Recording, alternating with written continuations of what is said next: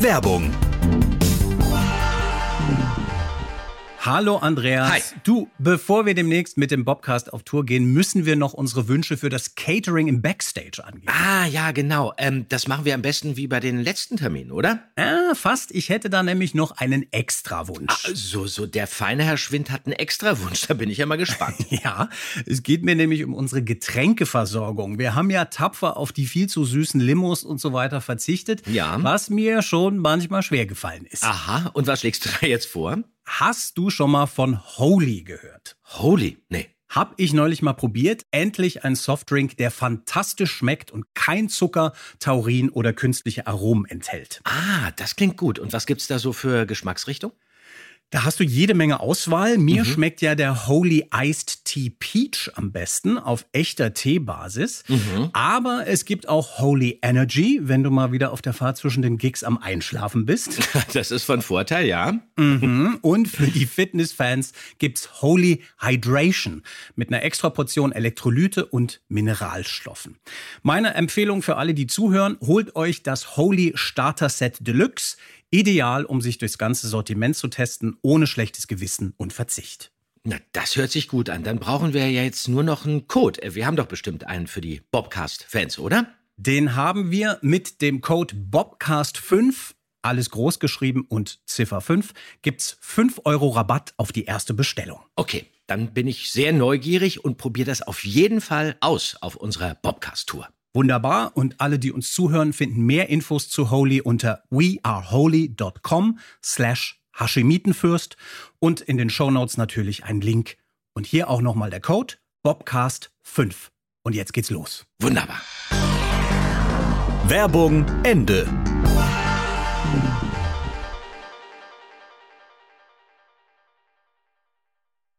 Die drei Fragezeichen.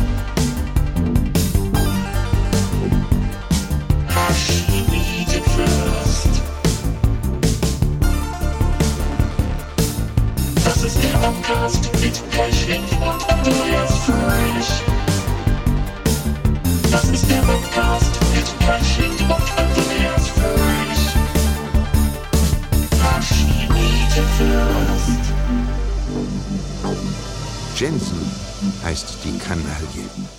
Halli, hallo, wir boppen wieder. Kai Schwind hier und mir gegenüber. Fröhlich heißt die Kanaille. Andreas Fröhlich. hallo. Ich freue mich total. Ja, Schön, dich zu sehen. Apropos fröhlich heißt die Kanaille, subtil zitiert von mir aus der heutigen Folge. Das ist auch nicht schlecht, ne? Das ist ja ein Schiller-Zitat. Ja, genau. Richtig. So war das damals. da hat man sich noch ordentlich ausgedrückt, ja. Genau. Und es war noch, es war klassische Bildung als, als Schimpfworte. Das ist, das ist irgendwie auch äh, heute äh, anders. Naja. Heute würde man Hurensohn sagen. Aber da würde ich mich ja weigern. Hatten wir doch schon mal. Es wurde ja schon irgendwann mal Hurensohn gesagt. Ja, ich finde auch, ein richtig platzierter Hurensohn äh, kann einen guten Effekt haben. Aber wir machen das nicht. Nein, bitte keine Hier, denn Sprache. wir äh, reden heute über den grünen äh, Geist. Ein absoluter äh, Klassiker. Man kann dabei ja auch mal erwähnen, dass unser lieber Gast äh, Bastian Pastewka dazu das Hörbuch eingelesen Übrigens hat. sehr gut, Äh, ja. Finde ich Ja. auch sehr toll. Ich glaube, es ist sogar seine Lieblingsfolge. Naja. Und ich finde ja auch, da kommen wir später nochmal drauf zurück, Eine absolute Geisterperle. Richtig, dass Bastian sich einiges abgeguckt hat aus der Performance von ein paar äh, Sprechern im Grünen Geist für seine eigene Performance im Hexenhandy in Folge 101. Aber da kommen wir später Ja. vielleicht nochmal drauf zurück. Ja. Ähm, soll ich mal den Klappentext vorlesen? Gerne. Die drei Fragezeichen.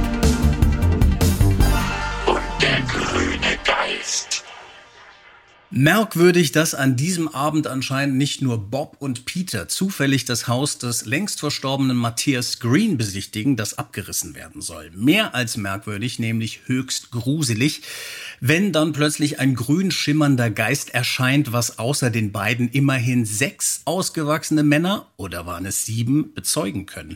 Justus dagegen findet den Bericht seiner Freunde weder sehr merkwürdig noch sehr gruselig, sondern sehr verdächtig und schon bald stecken die drei Fragezeichen in den Ermittlungen zu einem neuen Fall. So sieht's aus. Wie findest du die Folge, Andreas?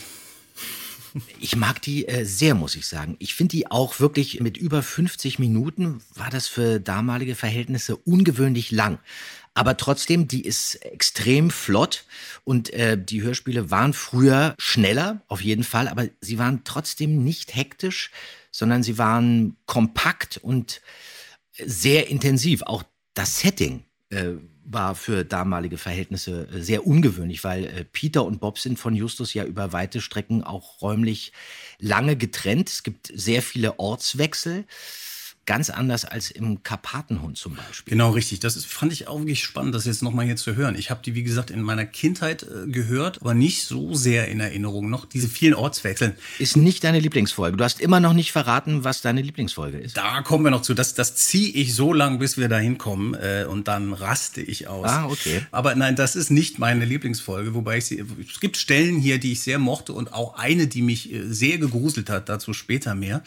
Aber es stimmt, die ist sehr verteilt, so räumlich. Sie, Bob und Peter fliegen nach San Francisco, Justus darf nicht mit. Das ist schon sehr spannend. Was ich toll finde. Aber sie hat natürlich einen tollen, starken Anfang. Genau, also richtig. allein dieser Schrei. Richtig, das wollte Dieser ich gerade sagen. gruselige Schrei. Richtig, Ja. es geht direkt los. Dieser Schra Wir müssen den nochmal anhören. Also haltet euch fest. Peter. Bob und Peter sind also in der Villa von Matthias Green mit sechs oder waren es sieben anderen Geistertouristen gleich am, An- äh, am Anfang und wir werden direkt da, da reingeschmissen. Ich muss sagen, dass ich dieses Szenario, dass man auf so eine Geisterjagd geht, total toll finde. Ich fand das als Kind schon irgendwie spannend und irgendwie auch später. Ich habe ein bisschen ein Faible für sowas, also für äh, dieses Thema, so paranormale Forschung und in alten Gemäuern rumstolpern und äh, Sachen machen. Hast du, geht dir das auch so? Ist das was, was du interessant findest? Ja, damit kann man sich natürlich auch wunderbar identifizieren. Die stehen vor dem Haus und dann gehen sie dann wirklich rein. Und ich habe das natürlich selber auch als Kind geliebt, irgendwo in Häuser einzusteigen und ähm, sich dann da zu gruseln. Ich habe das auch selber gerne gemacht. Ich bin sogar mal ähm, im Gößweinsteiner Gang in Klado in ein Haus eingestiegen, aber da haben wir dann eben immer gerne Feuer gemacht. Und das ist wirklich passiert, dass diese alte Ruine in Klado damals abgebrannt ist. Das kann ich jetzt erzählen, die Geschichte ist verjährt. Ich kann jetzt auch immer noch behaupten, Skinny Norris war's. Gut. Ihr habt doch die Geister geschoben, da, keine Ahnung.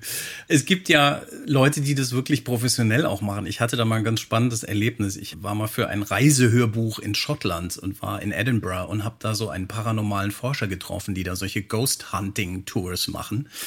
Und unter anderem auch diese Soundaufnahmen machen, diese EVP, ne, wo du so die Atmosphäre aufnimmst im Raum Ja. und dann hörst du da danach an, ob da irgendwas drauf ist. Und der hat Ah, okay, dieses Rauschen. Genau, richtig. Und der hat mir dann da Clips gezeigt, da haben mir wirklich die Haare zu Berge gestanden. Da sind dann also wirklich Stimmen aufgetaucht, die dann plötzlich Die da hast du waren. gehört? Man hat es, auf den Aufnahmen hörst du es, ja. Also du warst dann äh, äh, spät, äh, das waren andere Touren. Ich war da also nicht dabei.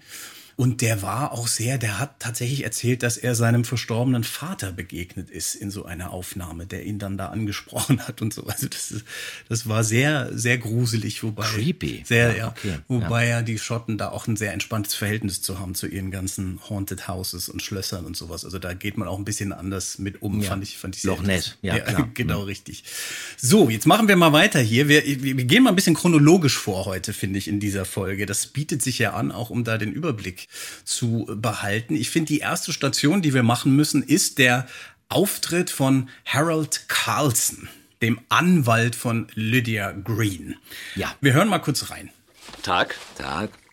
Kann ich was für Sie tun? Sind Sie Kommissar Reynolds? Bin ich. Ich bin Harold Carlson. Das Haus gehört meiner Mandantin, Miss Lydia Green. Ich bin ihr Anwalt und zugleich ein entfernter Verwandter. Ich habe heute früh in der Zeitung über die Vorfälle hier in Rocky Beach gelesen und bin sofort von San Francisco herübergeflogen. Ich begreife das alles nicht. Peter Kirchberger. Eine ganz, ganz tolle Stimme. Hast du eine Erinnerung an ihn? Habt ihr mit ihm direkt aufgenommen oder kam der später dazu? Peter Kirchberger war eigentlich immer dabei. Und äh, Peter Kirchberger ist ja für mich immer Barberpapa gewesen. Als der das erste Mal vor mir saß, äh, zuckte ich dann auch kurz zusammen. Was ich wirklich super finde an der Stelle ist, wie er seine Stimme verstellen konnte. Und ich finde, das macht er wirklich besser als Java Jim. Den hat man wirklich nicht erkannt. Und laut Deckblatt sollte die Rolle ursprünglich von Franz Josef Steffens gesprochen werden. Der Name ist hier von Frau Körting durchgestrichen. Der wäre auch definitiv zu alt gewesen und außerdem kann Steffens seine Stimme nicht so verstellen, wie Kirchberger das konnte. Ich bin jetzt nicht so traurig, dass er es nicht geworden ist. Warum ähm, ich nicht so traurig bin, kann man im Bobcast zum unheimlichen Drachen hören, in der Folge vorher. genau, richtig. Peter Kirchberger er hat mir einen interessanten Flashback äh, besorgt hier nochmal. Peter Kirchberger hat Elvis Presley synchronisiert in äh, den Filmen in Deutschland. Ja, aber nicht immer, war manchmal auch Rainer Brandt. Ja, okay. Ja. Ich erinnere mich da an, an die mit ihm und weiß, dass das für mich so ein erstes Aha-Erlebnis war, dass, aha, Elvis Presley spricht Deutsch. Wieso? Das, da muss ja irgendjemand anders die Stimme drüber sprechen. Und ich weiß, dass mich das als Kind irgendwie da sehr aus der Bahn geworfen hat erstmal. Das hat er auch wirklich sehr gut gemacht. Ja. Er hatte nämlich diesen, äh, Kirchberger ist ja selber auch wirklich ein Musiker. Er hat also dieses Rhythmusgefühl total für Presley und ich finde, er passte auch besser als Rainer Brandt. Auch ein toller Sänger. Genau, das stimmt. Sehr toller Sänger. Das war sehr schön und, und später dann ein bisschen eine ganz andere Farbe, wo ich ihn auch auf ewig im Ohr habe, ist äh, in den grandiosen Stop-Motion-Animationsfilmen Wallace, Wallace and and Gromit. Gromit. Ja, genau, da ist die Stimme von Wallace. Und da passt er perfekt. Ganz, ja, ganz absolut, toll. Total. Deswegen äh, sehr schön. Übrigens, Wallace und Gromit hat einen meiner all-time-favorite Filmbösewichte. Der Pinguin, der sich als Huhn verkleidet. Feathers Ja, McGraw, das das muss ich einfach mal sagen. Ja. Das ist sehr schön. Ja. ja Peter Kirchberger, grandios. Nach der Geisterbegegnung, das ist eine Anmerkung, was das Skript angeht, das ist erstaunlich. Ähm, da sitzen die drei Fragezeichen ja in der Zentrale, dann ruft Reynolds an, dann wollen sie zurück zum Haus von Matthias Green und Bob sagt, ähm, äh, hoffentlich fährt uns Patrick hin. Es ist ja äh, ganz schön weit. Ja. Und danach kam eigentlich noch eine kurze Szene mit Patrick, die dann aber gestrichen wurde. Okay. Also da fährt er dann die Jungs im Lastwagen zum Haus und Peter hat da noch so einen kleinen Dialog mit Patrick. Und den hat man wahrscheinlich gestrichen, weil Kubach ja eigentlich immer Patrick und Kenneth gesprochen hat. Und hier in der Folge später nochmal als Kenneth auftaucht. Und ich glaube, dass Frau Körting das dann gestrichen hat, weil sie eigentlich immer ganz froh war, äh, wenn Kubach nicht so viel sagen musste. Weil der ja immer so ein bisschen Betonungsschwierigkeiten hatte. Okay, gut. War das eine lange, eine lange Szene? Nee, das war nur so ein kurzer Wechsel nochmal. Du hast es ja vor dir. da Nee, gerade- nicht so besonders lang. Da sind was, vier, fünf Sätze oder so. Man hört dann aber den Lastwagen und äh, Peter bedankt sich dann noch so. Relativ kurz, aber wie gesagt, ähm, Kubach sollte nicht zu viel sagen. Nee, genau. Und dann, du hast es schon erwähnt, Reynolds taucht auf und ist ja so entspannt wie eigentlich nie, nie zuvor in dieser Folge, oder? Der ist richtig abgehangen. Unterspannt. Der, der, ich bin der Meinung, er hat einen kleinen Kater, hat man das Gefühl. Ähm, übrigens, zu Horst Frank muss ich noch was erzählen. Meine Mutter, ja, meine Mutter hat jetzt Bobcast Nummer 4 mit der schwarzen Katze gehört, Ja. fand sie ganz toll. Wir haben das super gemacht, meinte sie. Hat sie aber wirklich zwei Wochen gebraucht, um den Podcast zu finden. Meine Mutter ist über 80, ist nicht so leicht. Und da erzähle ich ja von diesem Hubschrauberrundflug in Baden-Baden. Und daraufhin hat meine Mutter mir jetzt vor zwei Tagen gesagt, sie hätte eine VHS-Kassette in einem alten Videorekorder gefunden, die irgendwie äh, nicht mehr rausgeht, die steckt da fest. Und auf dem Rücken, das kann man erkennen, wenn man die Klappe hochmacht, auf dem Rücken der Kassette steht mit Schreibmaschine geschrieben, die drei Fragezeichen mit Horst Frank in Baden-Baden 1985. Nein. Und diese VHS ist von Frau Körting. Ich habe den Rekorder jetzt hier, der steht vor mir. Ich schraube den auf, weil ich die Kassette auch nicht rauskriege. Ja. Und dann lasse ich die VHS digitalisieren und stelle das ins Netz. Das verspreche ich. Fantastisch. das musste ich jetzt aber noch mal kurz äh, loswerden, weil da ähm, sieht man uns, glaube ich, auch im Hubschrauber. Also alles, was wir hier erzählen, ist nicht erstunken und erlogen, sondern es gibt Bildmaterial. Nur dazu. Okay, sehr gut. An dieser Stelle dann einen lieben Gruß an deine Mama. Das ist ja ein sensationeller Da Fund. freut sie sehr, sich. Sehr schön. sehr gut. So, ich habe hier eine völlig schräge Stelle gefunden, lieber Andreas. Ja. Gespielt von Olli. Wir hören mal rein. Was ist da? Siehst du was? Eine Geheimkammer. Das ist ein Sarg. Das ist ja ein Sarg. Was ist denn da los, bitteschön? Ähm, ja, Also erstmal grundsätzlich, das ist ganz interessant. Man hört es ja auch, es ist wirklich ein bisschen weiter weg vom Mikro. Ollis Mikro wurde im Aufnahmeraum in einer kleinen Kammer positioniert und in der haben sich auch die ganzen Requisiten befunden. Unter anderem auch dieses legendäre Luftdruckgewehr. Ja, da kommen wir dann äh, in einer späteren Folge drauf zurück. Aber es ist natürlich total klar, Olli war sehr albern. Das hört man auch. Es hat überhaupt gar nicht diese Justus-Tonality, wie er das sagt. Wir waren total albern, aber warum wir albern waren, das werden wir gleich erzählen.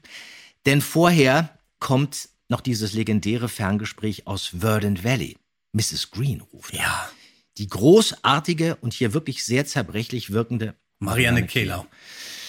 wir saßen mit Marianne Kehlau nicht zusammen im Studio, sondern zuerst mit einer anderen Schauspielerin. Und das hatte ich total vergessen, habe das jetzt aber hier im Skript wieder entdeckt. Im Skript steht nämlich auch handschriftlich von Frau Körting vermerkt, man kann es nicht richtig erkennen, B.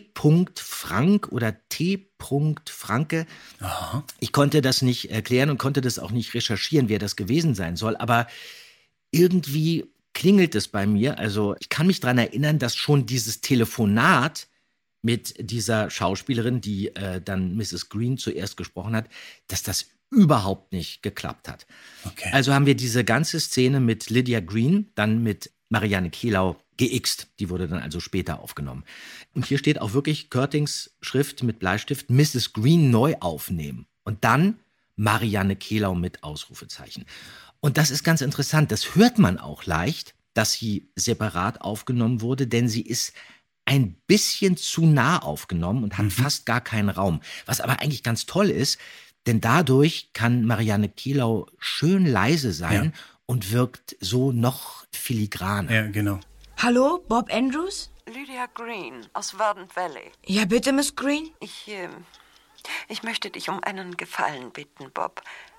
Könntest du mit deinem Freund Peter Shaw nach Verdant Valley kommen? Nach Warden Valley? Ich muss dich dringend sprechen. Ihr habt meinen Onkel, nun ja, als Geist gesehen. Ich möchte von einem Augenzeugen alles hören, wie das war bei dieser Begegnung. Das macht sie toll. Das macht sie ganz toll. Richtig, Wieder eine ganz andere Farbe. Ne? Wir haben ja schon darüber geredet, was, Ja. was sie alles spielen kann und wie sie das macht.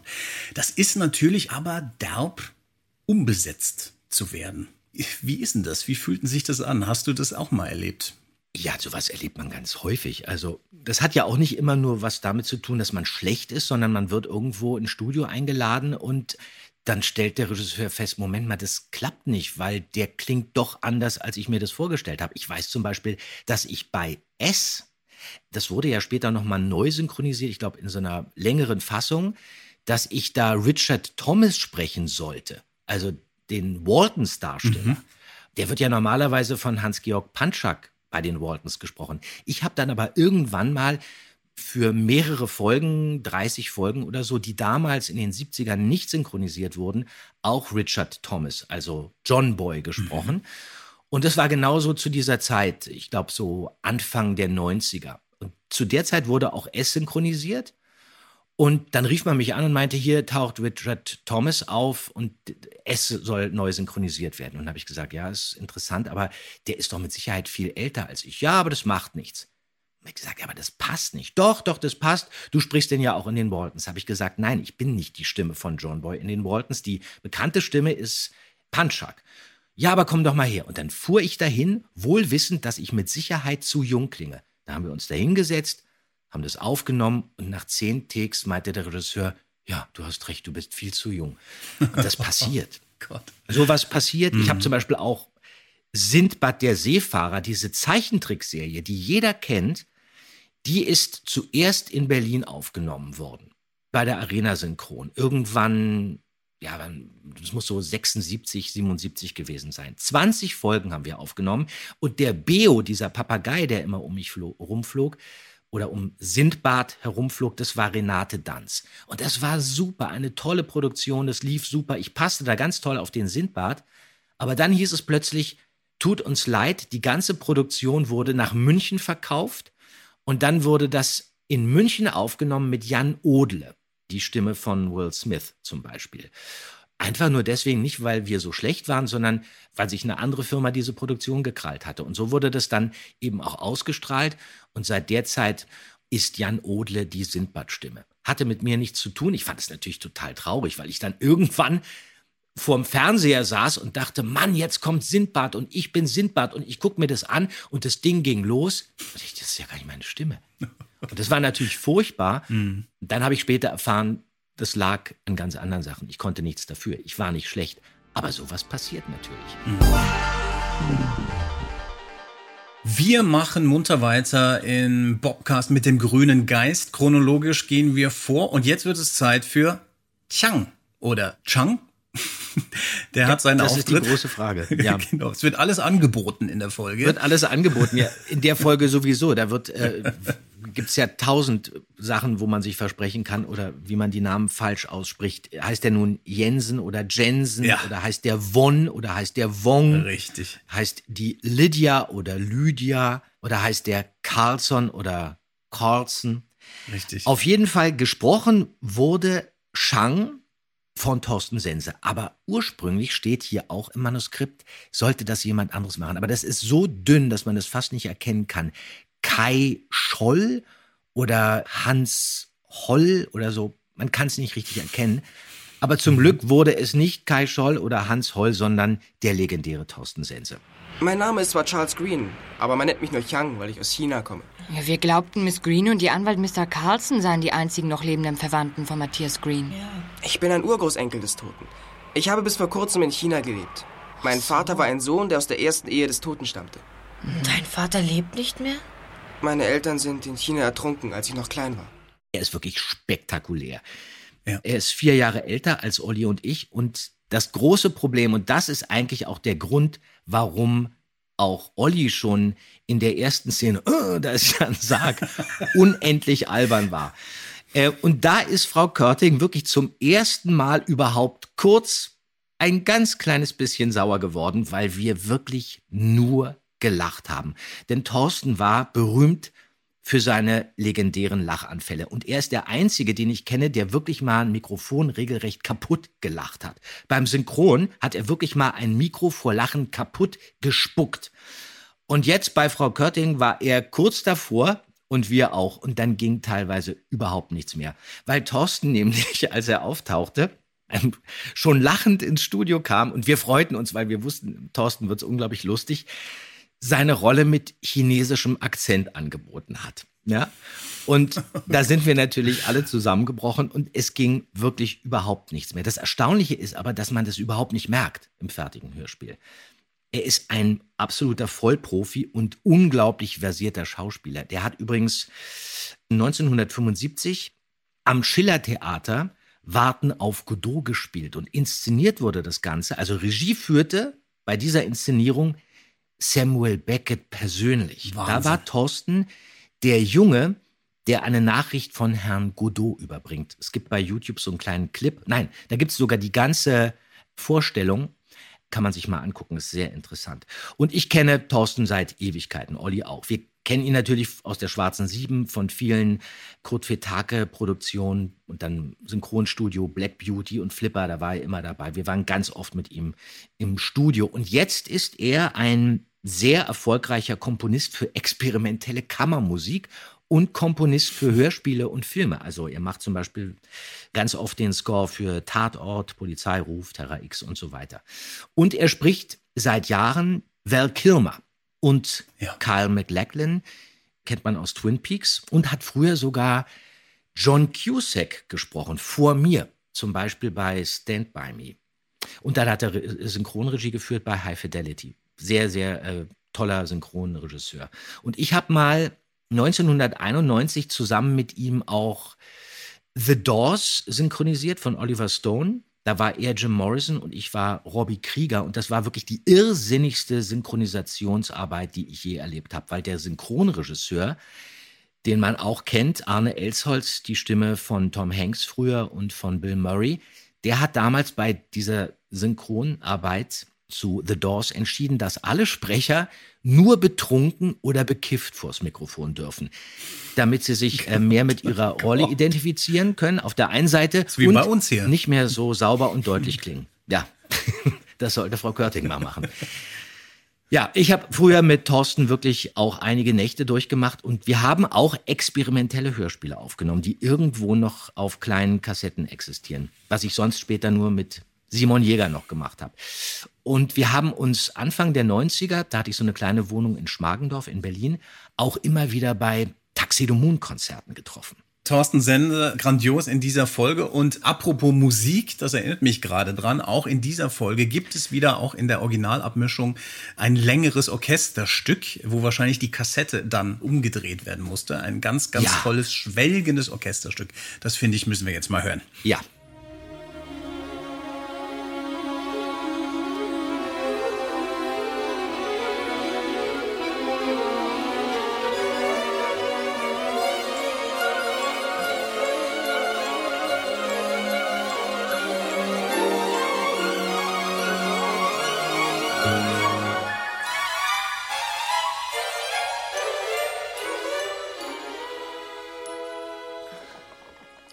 Und dann kommt plötzlich Frau Lee und will Läden, Läden, Läden. Und dann wird es natürlich problematisch hier im grünen Geist. Wenn die alte Lee den Gong gehört hat, wird sie das Essen gleich bringen. Ah, da ist sie ja schon. Lee, Sie können jetzt das Essen bringen. Shang ist sicher auch noch einmal mit. Alle Jungen immer großen Hunger. Ich füttere sie gut. Danke, Lee.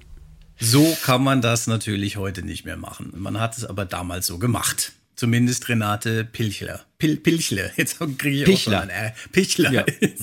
Ein RL, äh, ein RL-Problem. Gut, aber da kommen wir eh noch mal gleich drauf zurück. Vorher äh, musst du mir noch mal was erklären. Es gibt nämlich eine ganz merkwürdige Stelle, als dieser Panzerschrank geöffnet wird. Ja. So, und nun die Zahlen.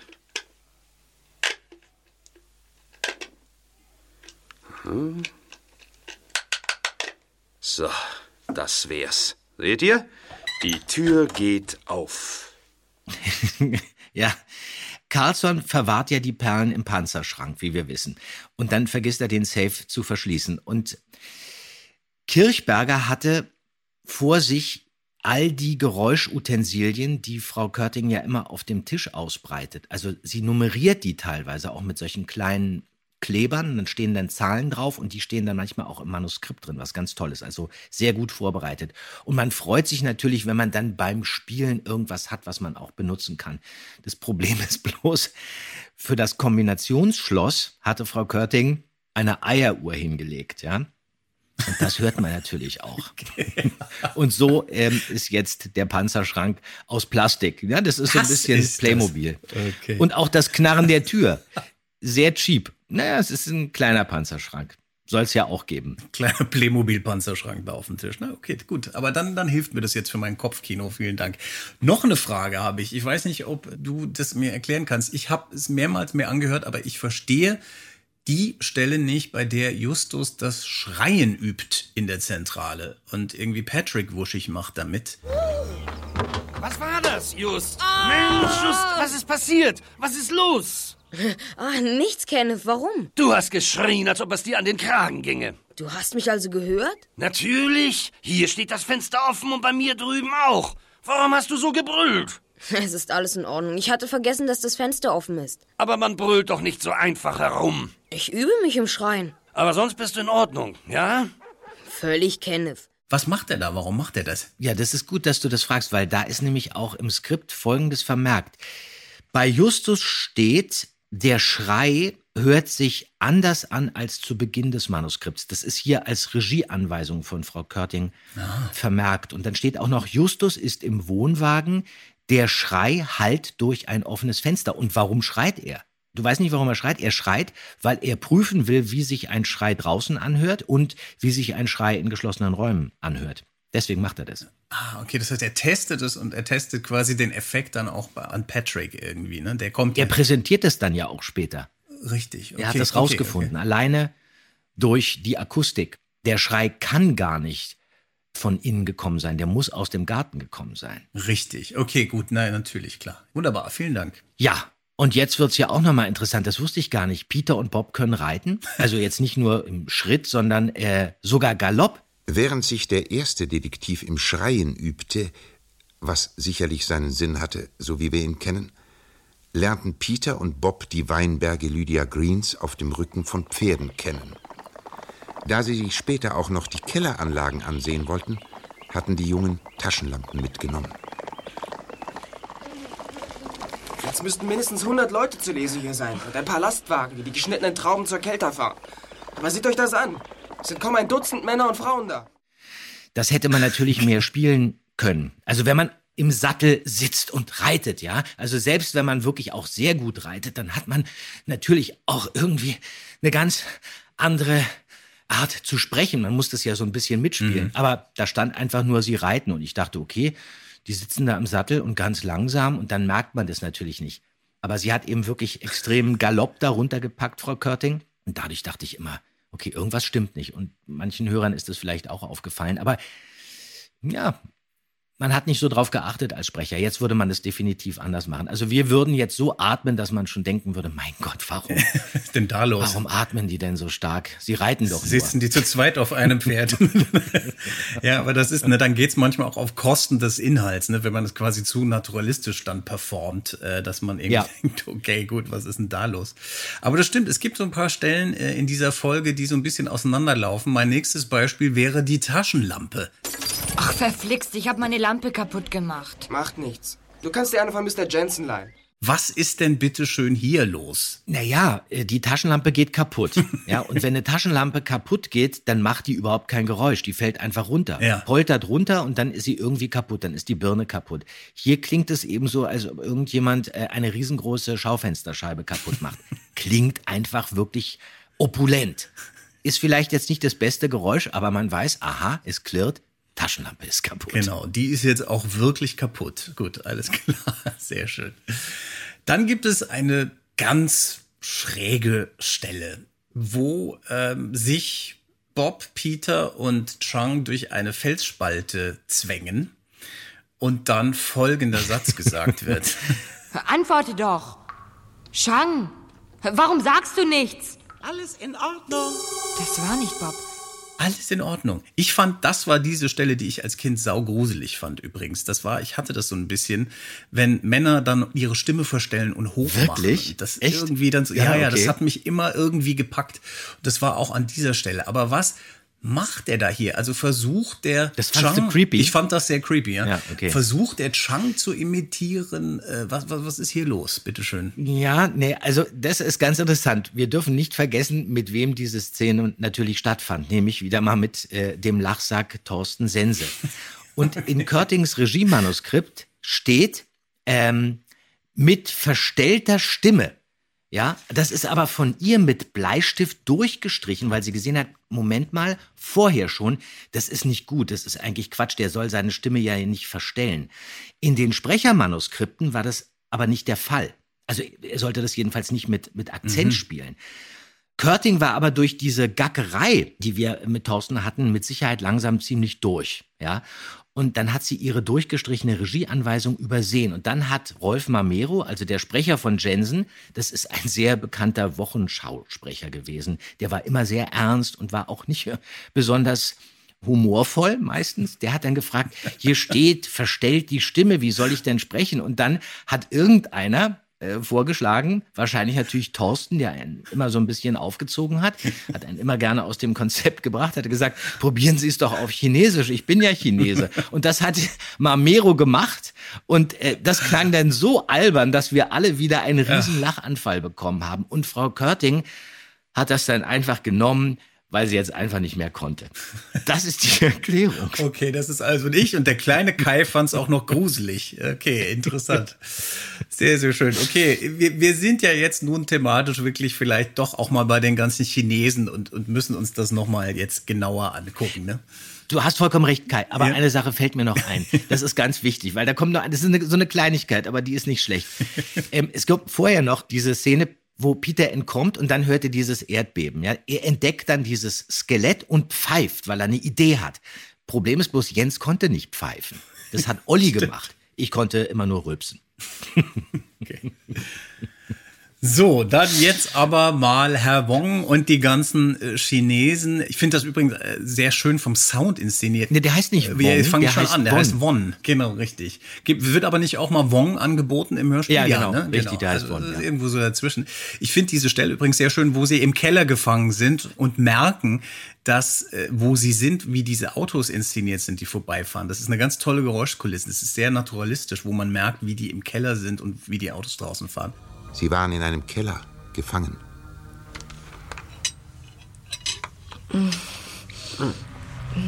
Ich weiß, man sollte keine Speisen und Getränke annehmen, wenn man gefangen ist. Aber mein Hunger war einfach zu groß. Meiner auch. Ich möchte nur wissen, hm, wo wir sind. Äh, In einem Keller in einer großen Stadt. Wahrscheinlich in San Francisco. Woher willst du das wissen? Spürst du nicht, wie der Boden zittert, wenn draußen schwere Lastwagen vorbeifahren? Ja. Das deutet auf eine Großstadt hin. Chinesische Diener haben uns das Essen gebracht. In San Francisco leben anteilmäßig die meisten Chinesen. Wir sind in einem geheimen Raum eines wohlhabenden Chinesen. Und wie willst du das wissen? Das Essen. Es war echt chinesisch und hervorragend zubereitet. Nur ein Spitzenkoch kann das. Und nur ein reicher Mann kann sich einen solchen Küchenchef leisten. Das ist schon sehr schön eingeführt. So, genau. Und dann kommt aber Herr Won und der Diener. Und äh, man hat hier natürlich sehr interessant ganz unterschiedliche Ansätze, wie man eben Chinesen darstellen kann. Das eine ist die alte Charge, die Schule der 70er vielleicht, wo also das R zu L wird und es ja eigentlich unfreiwillig komisch ist, herablassend ist, wie auch immer man das nennen will. Und dann kommt aber Ernst von Klippstein als Herr Won und macht das ganz anders. Du bist Chang. Du hast lange in China gelebt. Dein Urgroßvater stahl eine Perlenschnur, als er in China war. Eine Schnur unendlich kostbarer Perlen. Mehr als 50 Jahre lang waren sie verschollen. Jetzt sind sie wieder aufgetaucht. Ich muss sie haben. Ja, bei Lee, also bei diesem Dienstmädchen, steht hier auch im Skript älteres Dienstmädchen, da steht auch wirklich, ist Chinesin R wie L aussprechen. Und das hat Ah, äh, okay. Renate Pichler Mhm. dann auch genauso gemacht. Das steht bei Ernst von Klippstein nicht. Ja? Mhm. Er hat das super gemacht. Er hat einfach nur höher gesprochen und sich vor dem Mikrofon so ein bisschen kleiner gemacht. Und dann sieht man schon automatisch einen 107 Jahre alten Chinesen vor sich, akustisch. Es ist ja immer wahnsinnig schwer, Asiaten zu sprechen.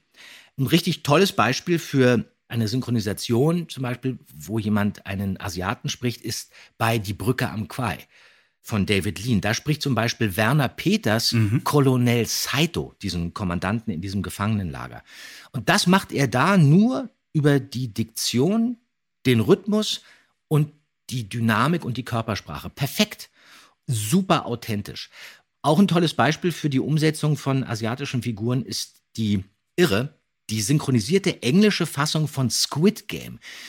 Äh, meine Tochter wollte irgendwann mal sich mit mir Squid Game angucken. Ich habe gesagt, ich kenne es nicht, um was geht's denn? Da hat sie mir kurz erzählt, habe ich gesagt, gut, spannend, gucken wir mal rein. Ich habe mir das aber auf Englisch angesehen, weil ich die deutsche Fassung wirklich nicht ertragen konnte und ich Koreanisch so ein bisschen anstrengend fand. Und da in der englischen Fassung synchronisieren koreanische Schauspieler, die in Amerika aufgewachsen sind, die Figuren. Das ist genial. Da stimmen die Emotionen und auch die, die, die, die Haltung der Sprecher untereinander, das ist wirklich richtig super. Aber Asiaten zu sprechen ist, also authentisch zu sprechen, ist Mhm. immer eine Herausforderung. Und Klippstein hat das fantastisch gemacht. Genau, und auch wirklich in eine ganz andere Richtung gegangen. Also er rollt ja sogar das R, ne? Zum Beispiel hier in dieser Stelle, wenn wir mal hier reinhören. Kleiner Drache vom Stamme des Matthias Green. Diese Perlen sind unendlich wertvoll. Ja, das kann man auch machen. Ich meine, Asiaten können auch R sprechen. Das ist Quatsch, dass das nicht Hm. stimmt. Und dann ist es natürlich auch eine, er kommt über die Haltung, über diese unglaublich schräge Figur. Also ein 107 Jahre alter Chinese, der dann diese Perlen auflöst im Richtig. Wasser, die in eine Perle verlängert das Leben um drei Monate. Das ist sehr schräg. Und auch die Fragezeichen sind an dieser Stelle ja schon skeptisch. Das heißt, wir haben hier schon eine interessante Homöopathiekritik von den drei Fragezeichen in den 70er Jahren formuliert. Man ist sehr skeptisch, was die. Aber was mich interessieren würde, was ist denn das eigentlich für eine Flüssigkeit? Was trinkt der denn da? Das ist ja kein Wasser, kann ja nicht Wasser sein. Die Perle lag ja die Ich ganze dachte- Zeit im Meer. Egal. Also Won ist auf jeden Fall schon bei vielen Trinkspielen zitiert worden. Das stimmt, das, glaube ich auch. Und apropos One, da gibt es einen Knallersatz von Kommissar Reynolds, den er da raushaut. Bitte hier. Ein Chinese namens Wong. Interessant. So kann man es natürlich auch machen, ne? Mit einem Whiskyglas an der Wand gelehnt. Schön einfach mal bemerkt. Ja, genau. Einfach nur hingehauen, ja. Philip Marlowe. Ich glaube, Horst Frank hatte eigentlich auch keine Ahnung, um was es in dem Fall geht. Aber auch über Haltung gemacht alles. Andreas, wie ist denn dein Eindruck vom Ende dieser Folge? Ich finde, dass die so ein bisschen ausstolpert dann. Es werden nicht unbedingt alle Fäden so aufgelöst, oder? Es gibt da doch noch einiges, was dann so ein bisschen im Unklaren wabert. Oder habe ich wieder nur was nicht verstanden? Ja, da bin ich mal gespannt, was du meinst. Ich finde das alles total klar. Okay, gut, dann fange ich mal an. Erste Frage wäre, was ist mit diesem Hund, der übrigens klingt wie Oscar von TKKG? Das verwirrt mich als Kassettenkind natürlich komplett. Sie fürchten sich doch nicht, hm? Wir sind sechs Mann und haben Taschenlampen dabei. Und außerdem haben Sie noch den Hund. Ja, ja, der so klein ist, dass ich ihn auf dem Arm tragen muss.